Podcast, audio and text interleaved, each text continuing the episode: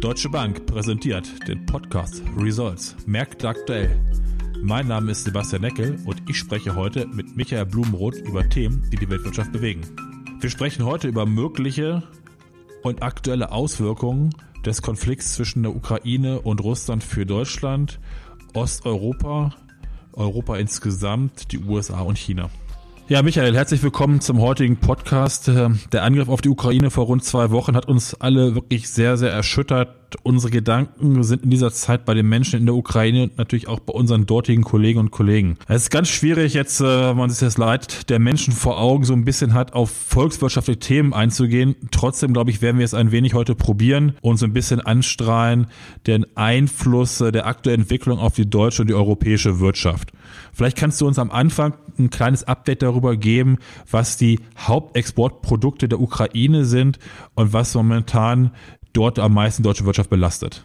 Ja, schönen guten Tag von, auch von mir, Sebastian. Ja, wie du es schon sagst, das macht mich auch jeden Morgen betroffen beim Aufstehen, die Neuigkeiten zu sehen und auch natürlich tagsüber die aus der Ukraine herüberkommen. Das fällt einem dann wirklich schwer, sich jetzt auf ähm, volkswirtschaftliche Themen zu fokussieren. Aber schauen wir mal, ähm, die Frage, die du gestellt hast, natürlich auch relevant für viele, die jetzt hier in Deutschland ähm, industriell oder in ähnlicher Form tätig sind. Die Ukraine hat eigentlich zwei, drei Hauptexportsektoren, ähm, die jetzt auch für uns hier relevant sind. Wir haben letzte Woche ja durchaus auch schon Nachrichten gehört, dass ähm, einige ähm, Automobilhersteller aufgrund der fehlenden Kabelbäume die aus der Ukraine importiert werden, ähm, die Produktion einstellen mussten und die Mitarbeiter in Kurzarbeit schicken mussten. Also ich weiß jetzt momentan, ich bin jetzt kein Autofahrer und kein Experte, nicht was Kabelbäume jetzt überhaupt sind und bedeuten, aber ähm, scheint ähm, offensichtlich auch auf die deutsche Industrie, dann ähm, auf die Automobilindustrie Auswirkungen zu haben. Ähm, was auch relativ ähm, relevant ist, dass die ähm, Ukraine ähm, im, jetzt vor zwei Jahren ähm, 15 Millionen Tonnen Eisen und Stahl hergestellt hat im Jahr. Das sind 3,3 Prozent der Weltproduktion. Also auch ein sehr großer Anbieter, glaube ich, der neunte Platz international. Und das könnte dann auf mittlere Sicht natürlich auch dafür sorgen, dass Eisen und Stahl ähm, da, wo es jetzt benötigt wird, nicht zur Verfügung steht. Aber was am meisten momentan von den Medien eigentlich ähm, auch beachtet wird oder was den meisten Widerhall in der Presse findet, ist, dass ähm, Ukraine somit als Brotkorb oder als Kornkammer Europas und des Mittleren Osten oder Nahen Ostens gilt. Ähm, gerade jetzt Ganz weit vorne mit dabei ist ähm, die Ukraine im Weizen. Also ist der siebtgrößte Weizenexportnation ähm, der Welt und die viertgrößte beim Mais. Und was jetzt auch ähm, für einige in der Küche relevant ist, dass sehr, ein sehr hoher Anteil von Sonnenblumenöl auch aus der Ukraine exportiert wird. Also das sind alles vielleicht Sachen, klar, man kann sagen, vielleicht kann ich ein bisschen Sonnenblumenöl sparen, aber Weizen und Mais, das sind dann da doch Grundnahrungsmittel, ähm, die jetzt dann durchaus auch ähm, fehlen im, im Angebot ähm, die dann auch durchaus Probleme bereiten könnten bei denen, die das Ganze weiterverarbeiten. Auch ähm, was noch dazu kommt, was eher zum ersten ähm, Teil vielleicht der Exportindustrie gehört, also zu Eisen und Stahl ist, das, was ich vorher auch nicht wusste, bis ich es äh, mal recherchiert habe, dass die Ukraine das fünftgrößte Land sind, was ähm, Eisenerz fördert, dass also auch hier Eisenerz, was zur Stahlherstellung dann auch gebraucht wird, dass da dann ähm, tatsächlich auch Ausfälle kommen können. Also wir haben da tatsächlich ähm, jetzt nicht ein so großes Handelsvolumen mit der Ukraine, aber es könnte auf mittlere Sicht natürlich dann auch Auswirkungen haben auf uns hier in Deutschland, sowohl was die Agrarprodukte angeht, als auch was die Eisen- und Stahlprodukte angeht. Ja, auf der anderen Seite Russland, äh, Rohstoffe ist ja auch ähm, immer wieder auch in, in der Presse zu lesen. Natürlich äh, der Energiesektor, ein ganz großer, in dem wir äh, als Europäer eine große Abhängigkeit haben. Wir haben hohe Preisanstiege gesehen. Wenn man jetzt mal so ein bisschen das Bild anguckt, äh, der der Produkte, die du gerade genannt hast aus der Ukraine plus äh, der Energieprodukte aus Russland, was bedeutet das in den nächsten Wochen doch für unsere deutsche Wirtschaft auch vor dem Hintergrund äh, der Inflation? Ja, für die Inflationsraten bedeutet das nichts Gutes. Also erstmal natürlich das große Problem überhaupt die Energieversorgung ist ja auch ähm, mittlerweile bekannt, dass wir hier uns in Deutschland wohl etwas zu sehr auf Erdgas und Erdöl aus Russland ähm, verlassen haben in den letzten Jahren, dass da vermieden, äh, dass da ähm, versäumt wurde, ist das richtige Wort, rechtzeitig zu diversifizieren. Ich habe jetzt gerade mal geschaut, bevor wir ähm, in unser Gespräch gegangen sind, was die Preise seit Jahresanfang allein gemacht haben. Wir haben Erdgaspreise in der niederländischen Terminbörse. Seit Jahresanfang haben sie sich vervierfacht. Wenn ich jetzt den Stand vor einem Jahr betrachte, wo die Erdgaspreise damals gehandelt wurden, sehe ich den Faktor 15, den die Erdgaspreise ähm, gestiegen sind seitdem. Wir haben jetzt seit Jahresbeginn auch die Ölpreise, die jetzt um 60 Prozent ungefähr gestiegen sind. Die sind schon ja etwas von ihren Höchstständen Montagnacht zurückgekommen, aber nichtsdestotrotz weiterhin auf dem höchsten Niveau seit 2008, also seit kurz vor der Finanzkrise. Wir haben auch Metalle, Aluminium, Nickel 40 Prozent gestiegen. Palladium, Palladium ist wichtig für die Automobilindustrie zur Katalysatorenherstellung. Russland ist Hauptexporteur, 80 Prozent ähm, die Preise gestiegen und auch wenn wir auf Kupfer schauen, neues Rekordhoch heute Morgen gemacht, ähm, Kohle in Australien, neues Rekordhoch, also Rohstoffe sehr, sehr stark im Preisanstieg, weil da einfach die Unsicherheit über den Märkten ist, ähm, was kann Russland nur exportieren, was können oder dürfen wir noch importieren, ähm, werden die Sanktionen ausgeweitet oder nicht. Und das ist ähm, natürlich etwas, was die Inflationsraten weiter nach oben treibt. Also unsere Kollegen von Global Markets Research hatten jetzt ähm, sich dann letzte Woche nochmal hingesetzt, haben jetzt ihre Prognose angehoben, dass in den relativen in, in einem Szenario, äh, das davon ausgeht, dass es keine ähm, absoluten Importstopp für Öl und Gas gibt. Auch schon in diesem Szenario könnten die Preise ähm, weiterhin über der 5%-Marke verharren. Die Inflationsrate im Jahresdurchschnitt, also 5,5% könnte aber auch unter gewissen Umständen sogar noch höher sein. Also da ähm, haben wir tatsächlich dann ein äh, großes Problem, weil halt doch, wie du gesagt hast, Deutschland stark von den Rohstoffen abhängig ist. Und was die Inflationsrate anbelangt, geht es natürlich dann auch ähm, in, darum, inwieweit da dann auch diese Preise, die jetzt Produzenten zum Beispiel haben, inwieweit die weitergegeben werden. Wir hatten jetzt schon im Januar einen Ex, ähm, Erzeugerpreisanstieg von 25 Prozentpunkten gehabt im Vergleich zum Vorjahr oder 25 Prozent. Und das ist etwas, was noch gar nicht richtig in den Verbraucherpreisen angekommen ist, was jetzt bei den steigenden Einstiegspreisen für Rohstoffe ja auch immer noch weitergegeben werden kann. Also es besteht ein großes Risiko, dass die Inflationsraten im Jahresverlauf ähm, deutlich über dem Niveau bleiben werden, was was wir jetzt in den letzten, schon im letzten Jahr gesehen haben und in der Vergangenheit natürlich auch in den letzten Jahrzehnt. Ja, ist ein ganz großer Punkt, äh, Thema Zinspolitik. Die EZB tagt am 10. März. Und äh, ich finde, sie haben sich ein bisschen im Dilemma drin. Auf der einen Seite, äh, wie du es auch gerade beschrieben hast, hohe Inflation, weitere Inflationsraten, die steigen könnten. Auf der anderen Seite äh, die noch nicht wirklich greifbaren Auswirkungen der Sanktionen gegen Russland auf, auf die europäische äh, Wirtschaft ist halt die Frage, äh, vor drei Wochen hätten wir gesagt, ähm, die EZB könnte jetzt äh, ungefähr verkünden, äh, wie sie eine mögliche straffende Geldpolitik machen möchte. Glaubst du, da kommt jetzt was in die Richtung oder würde man jetzt aufgrund der aktuellen äh, Situation vielleicht auch nochmal ein bisschen zurückhaltender argumentieren? Also ich vermute eher letzteres, dass man ein bisschen zurückhaltender argumentiert. Ähm, ist jetzt eine riesige Zwickmühle, wie du es schon gesagt hast, Sebastian. Ähm, die EZB einerseits sieht sie ja, was die Inflationsraten machen und muss jetzt davon auch ausgehen, dass die Inflationsraten weiter steigen. Sie werden uns ja am Donnerstag auch ihre Prognosen jetzt für 2022, 2023 und 2024 verkünden. Die haben sich jetzt zusammengesetzt und neue Prognosen erstellt aufgrund ihrer Modelle, aber ich vermute mal, diesen ähm, Energiepreisschock, den wir jetzt die letzten Tage gesehen haben, die, der ist noch nicht enthalten in diesen Prognosen. Jetzt müsste die EZB eigentlich, wie du gesagt hast, ähm, geldpolitisch restriktiver werden, die Anleihekäufe theoretisch ähm, schnellstmöglich beenden und auch die Zinsen, Leitzinsen erhöhen. Andererseits ist natürlich jetzt die Unsicherheit, ähm, was der ähm, Krieg Russland-Ukraine, inwieweit da die Auseinandersetzungen jetzt weiter auf die ähm, Preise ausstrahlen werden. Das ist etwas, was die EZB natürlich, die, das kann kein Mensch, äh, kein Volkswirt, kein Notenbanker voraussehen, wie die Welt jetzt in zwei oder drei Wochen oder in ein oder zwei Monaten aussieht.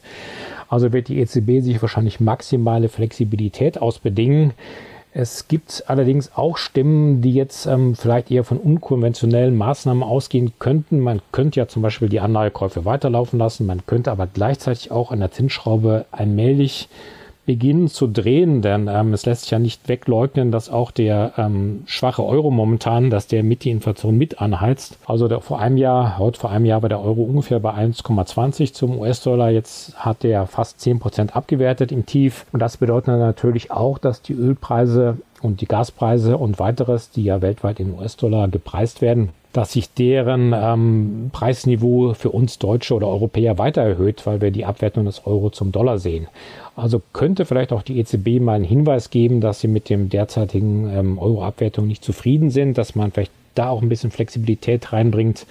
Also es wird eine sehr spannende Sitzung am Donnerstag. Ich bin da jetzt noch am sehr gespannt, was dann da auch das Endergebnis der Diskussion sein wird. Ähm, du hast gesagt, Sebastian, vor zwei drei Wochen hatten die Falken noch Oberhand. Da hätte ich dann fast die Hand für uns Feuer legen können, dass eine Zinserhöhung in diesem Jahr kommt. Mittlerweile ist alles natürlich sehr, sehr unsicher. Ja, in den letzten vergangenen Monaten haben wir ja festgestellt, dass die ähm, Zentralbanken, Notenbanken von Polen, Ungarn und Tschechien die Zinsen äh, haben steigen lassen, äh, relativ äh, kurzfristig agiert haben. Glaubst du oder kannst du dir vorstellen, aufgrund der aktuellen Situation, dass man vielleicht dort etwas nachgibt und auch nochmal ganz kurzfristig äh, ein wenig senkt oder ist das äh, äh, zu weit hergeholt? Das halte ich jetzt persönlich für ausgeschlossen. Ich glaube eher im Gegenteil, dass vielleicht sogar noch mal ein bisschen ein Tempo reingelegt wird in die Zinserhöhung. Also das ist auch genau wieder das Dilemma, was du ähm, beschreibst. Das ist sehr, sehr valide natürlich. Ähm, was man vielleicht machen könnte, wäre wirklich so ein, so ein Mittelding, dass man sagt, okay, die Anleihenmärkte sind momentan auch ein bisschen unter Stress wir kaufen tatsächlich wieder Anleihen auf, aber wir erhöhen trotzdem die Zinsen weiter, was jetzt ähm, sehr unkonventionell wäre. Also das Problem für die drei osteuropäischen Länder, Ungarn, Polen und Tschechien, ist ja, dass ihre Währungen momentan abwerten ähm, aufgrund der höheren Verpflichtungen ähm, der Wirtschaft mit ähm, Russland. Auch die geografische Nähe auch ähm, zu Russland und der Ukraine ist natürlich wesentlich höher, als jetzt hier in Westeuropa noch ist. Und da lastet momentan halt sehr, sehr starker Druck auf den Währungen. Wir haben tatsächlich den Euro-Slotty-Kurs kurz über der 5 gesehen. Der Forint hat fast die 400 gehandelt zum Euro, also neue Allzeittiefs.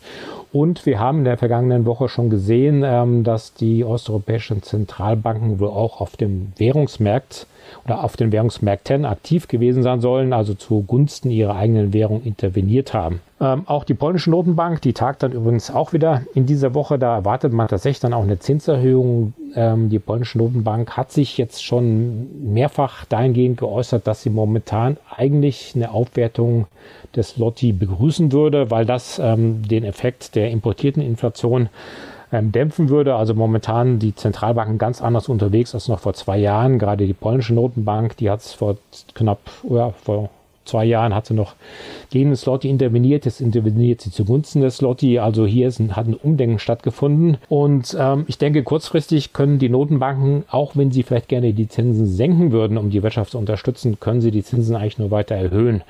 Also wir haben gesagt, die Polen, wir haben im Verlauf der Woche die Ungarn, die ihre äh, One-Week-Deposit Rates, das ist der aktuelle Leitzins, den haben sie letzte Woche schon erhöht um 75 Basispunkte. Und auch am ähm, Donnerstag dieser Woche wird ein weiterer Zinsschritt erwartet. Also momentan sind wir da bei 5,35 Prozent. Analysten erwarten im Durchschnitt einen Zinsschritt auf 6 Prozent. Also hier geht es weiter nach oben. Und die tschechische Notenbank, die tagen erst Ende des Monats wieder am 31. März. Ähm, da ist der Leitzins jetzt bei 4,5, aber gerade die Tschechen sind ja mit bekannt als die eigentlich falkenhafteste Notenbank in Europa. Die werden also eher schon auch wieder den Zins erhöhen als senken.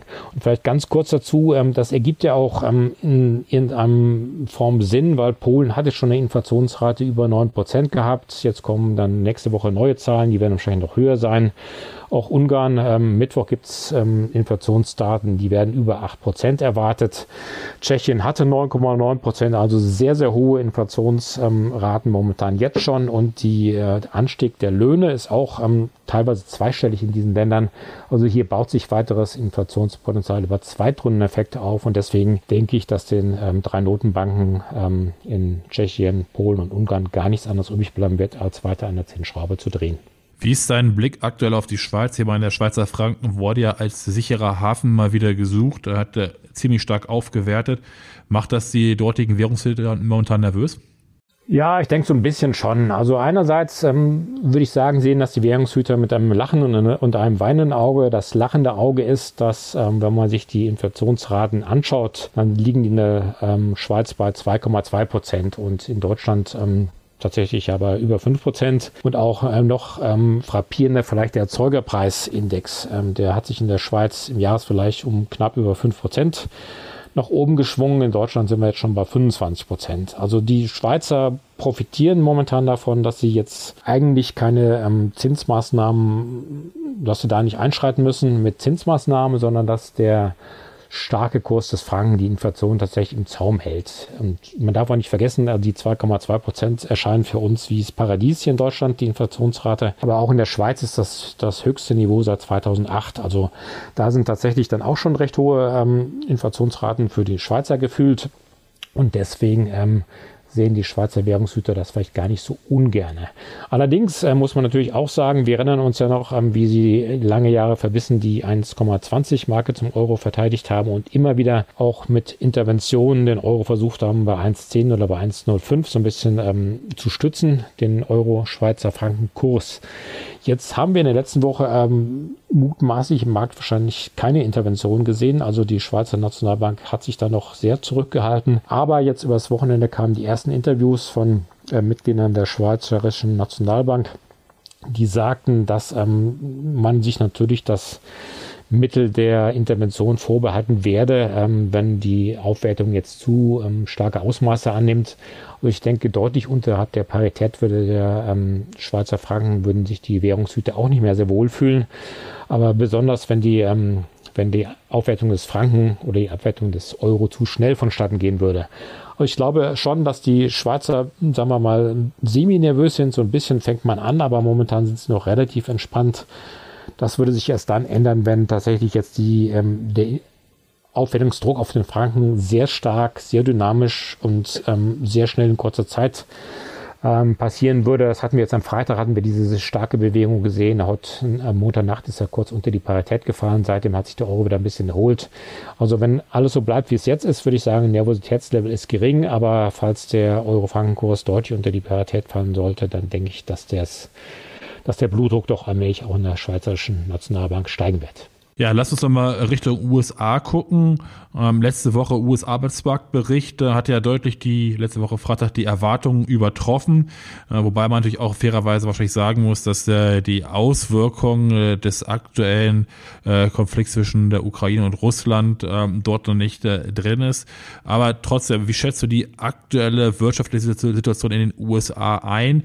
Wie glaubst du, wie stark sind sie abhängig von diesem Krieg in Russland, der Ukraine? Ähm, ähm, und schätzt du ein, dass die Fed weiterhin an ihren Leitzinserhöhungen festhalten wird?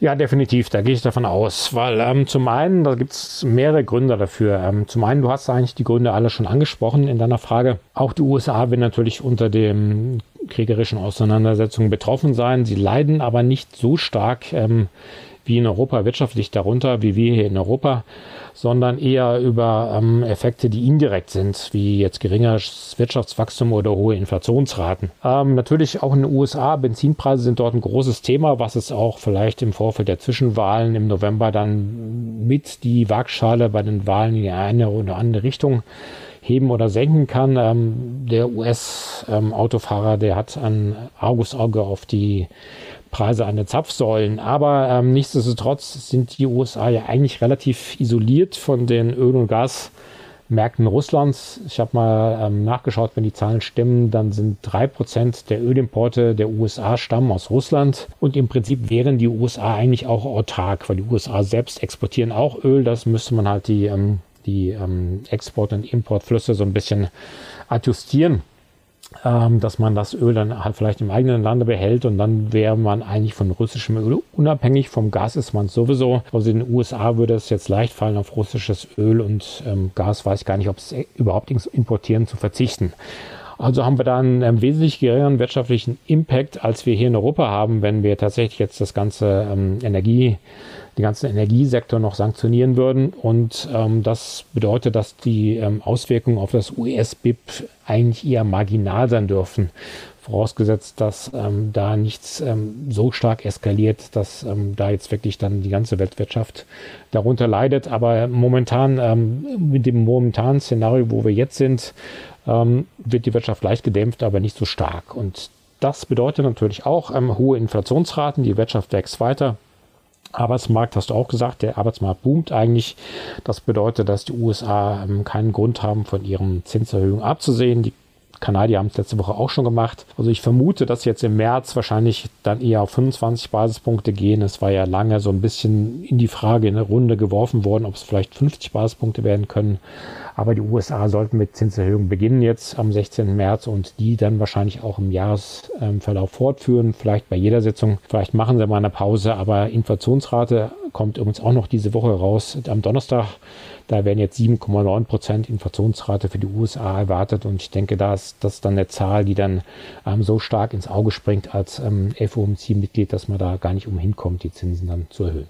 Du hast gerade angesprochen, du erwartest nicht, dass der Einfluss auf die US-Wirtschaft äh, so stark sein wird. Wie schätzt du den Einfluss auf die chinesische Wirtschaft ein? Auf die chinesische Wirtschaft jetzt auch nicht so stark. Da sieht man jetzt ja an den Zahlen, die jetzt auch so rauskommen, da kommen diese Woche jetzt nur eine ganze Menge Daten raus, weil wir jetzt wegen chinesischem Neujahr ähm, wenig ähm, Daten aus China hatten.